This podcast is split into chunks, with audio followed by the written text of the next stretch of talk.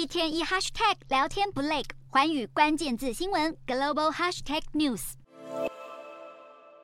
美国众议院议长麦卡锡好不容易才在当地一日联邦政府关门前敦促极端共和党压线通过临时支出预算案。麦卡锡强调，美国公职与百姓不应该因为少数人拒绝批准此法案而沦为受害者。然而，原本不满拜登政府预算高昂的激进右翼共和党议员，又马上将炮口朝内攻击麦卡锡。而这些认为麦卡锡态度不够强硬的激进共和党议员们，还传出要提案罢免麦卡锡。这议员盖茨就批评麦卡锡妥协通过法案，等于是做事三十三兆美金的债务不管，有失众议院议长的职责，因此他将会发起罢免麦卡锡的动议。然而，连对麦卡锡严厉批评的前总统川普也还不明确表态是否支持罢免他，因为多名共和党议员已经表示不支持罢免案。美国参议员葛莱姆认为，赶下麦卡锡恐怕对共和党来说会造成反效果。